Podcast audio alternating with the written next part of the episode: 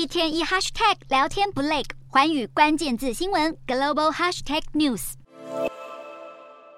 继前年中国全国人大颁令要整顿香港行政长官以及立法会选举制度之后，如今香港新一届的区议会选举也将引进审查制度，并改由直接或间接委任的议员主导，直选的席次只剩下不到两成。根据特区行政会议通过的方案，下一届区议会总席次四百七十席当中，由特首任命的委任议员有一百七十九席，本质上也是由政府委任的地区委员会界别议员有一百七十六席。至于由当地人民直选出来的地方选区议员，则从原本有四百五十个席次左右，直接被减少到只剩下八十八席。另外还有二十七席是保留给新界乡市委员会主席担任的当然议员席次。之后不仅仅是直选的席次只剩下不到百分之二十，直选参选人还需要通过资格审查机制，符合港府所谓的爱国者治港原则。有香港专家指出，香港新的区议会选举模式代表北京当局已经准备好从基层开始，牢牢掌握全面管制权。